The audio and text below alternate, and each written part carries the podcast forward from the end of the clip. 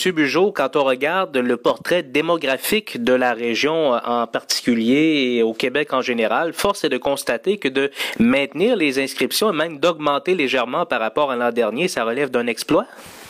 Oui, c'est un beau, euh, un beau résultat. On est très content. Euh, le Cégep a fait beaucoup d'efforts dans les, derniers mois pour euh, faire en sorte que nos étudiants, que les jeunes de la région soient intéressés par nos programmes, mais aussi des jeunes de partout au Québec. Puis ça donne de bons résultats. On en est très fiers. Hum. Qu'est-ce qui explique en particulier, bon, vous le disiez, les efforts de recrutement, donc autant dans la région qu'à l'extérieur? Oui, c'est ça, parce qu'on le sait, vous venez de dire, là, au niveau des effectifs étudiants des, polyvalents de la région, on a une diminution là, dans la région. Et euh, nous, on fait des efforts euh, régionaux, mais on, on travaille aussi au niveau des, euh, par exemple, dans les grands centres au Québec, tout ça, pour faire du recrutement dans cette région-là.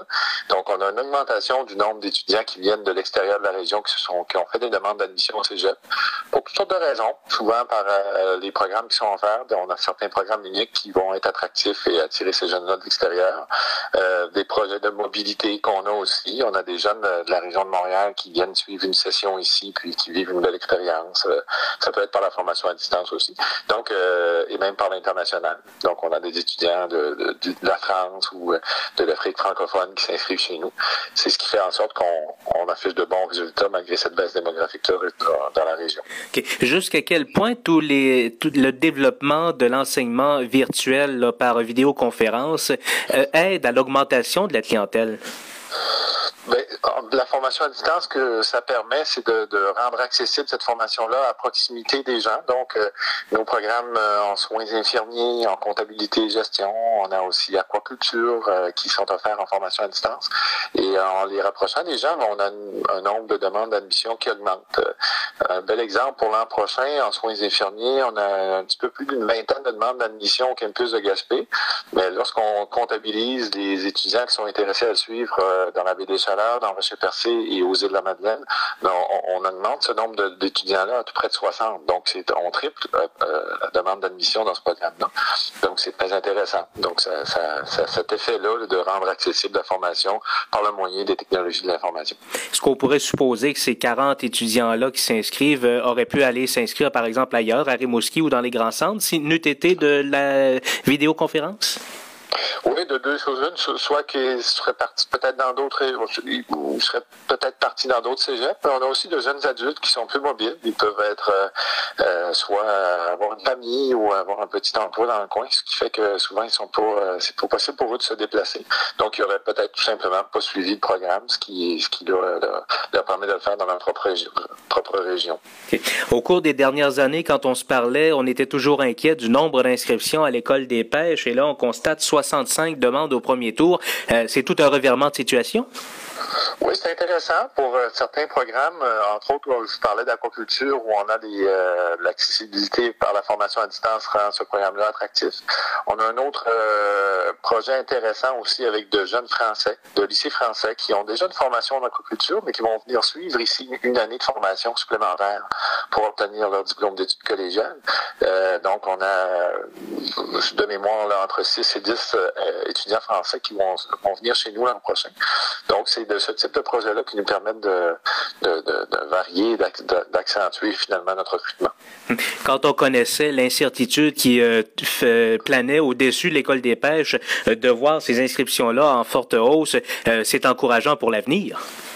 C'est encourageant. C'est certain que dans, certains programmes, comme mécanique marine, euh, pêche professionnelle, on est encore avec de, faibles demandes d'admission. Il faut travailler autrement euh, par des programmes plus courts, euh, par l'utilisation de la formation à distance, par le recrutement à l'extérieur. Mais on voit que ce sont des pistes qui donnent, qui portent fruit dans certains programmes, puis on va essayer de faire en sorte que ça puisse se multiplier aussi dans, dans les autres qui sont offerts à l'EPAC. Si on compare à l'an dernier, donc 65 cette année à l'école des pêches par rapport à l'an dernier, on était à combien?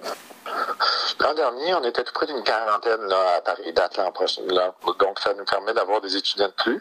Il y a aussi, il faut, savoir, on, va offrir des programmes, on offre plutôt des programmes autres que la pêche euh, à Grande-Rivière, donc soins infirmiers. On offre aussi euh, le programme de comptabilité et gestion, de sciences humaines. Et c'est des nouveautés, ça, qui font qu'on additionne aussi des étudiants à l'EPAC. L'objectif, c'est euh, d'avoir des étudiants de plus pour avoir une vie étudiante intéressante, dynamique, un milieu de vie intéressant pour faire en sorte que les étudiants qui s'y inscrivent, oui, ont des programmes de qualité, mais vivent de belles années aussi au collégial. Et si on compare cette année par rapport à l'an dernier pour les autres campus, ça donne quoi? Les autres campus, on est pas mal dans la stabilité. C'est plus difficile de, comparer les, chiffres entre campus euh, entre cette année et l'année dernière parce que, euh, entre autres, jusqu'à l'année dernière, les étudiants qui étaient inscrits en formation à distance étaient comptabilisés dans le, campus qui était récepteur de formation. Je prendre l'exemple des étudiants en soins qui étaient dans le campus de la baie des Chaleurs à Carleton. On les comptabilisait là. Sauf que euh, on doit changer notre façon de comptabiliser les demandes d'admission cette année. On les inscrivant maintenant à Gaspé.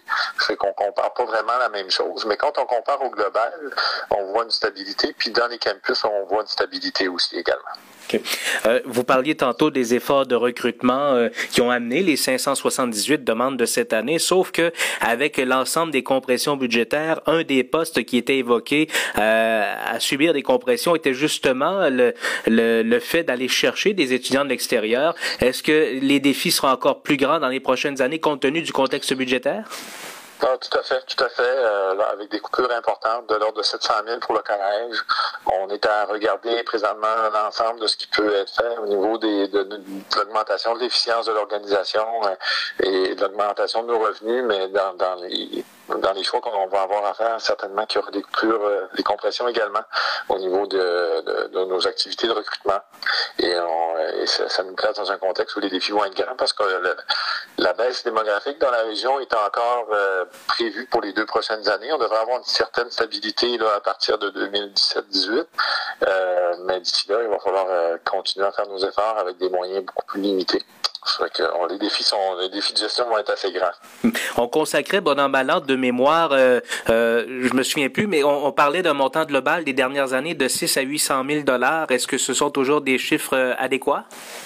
Oui, c'est de cet ordre-là. Sauf que euh, avec euh, les compressions budgétaires, on va avoir fort, fort probablement diminué là, le, le, budget lié au recrutement des étudiants internationaux et ou de l'extérieur de la région là, euh, dans les prochaines années. Il faudra bien cibler nos actions. Si on a moins de moyens, il faudra s'assurer que nos actions soient les, les plus porteuses possibles.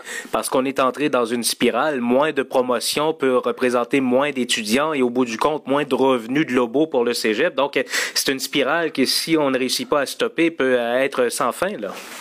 Vous avez tout à fait raison, et le défi est là. Le défi est de ne pas embarquer dans cette spirale-là. Euh, on a des contraintes qui nous viennent de l'extérieur qui, on, espérons-le, vont être euh, arrêtées éventuellement. Rien, on espère un réinvestissement éventuellement dans le réseau collégial.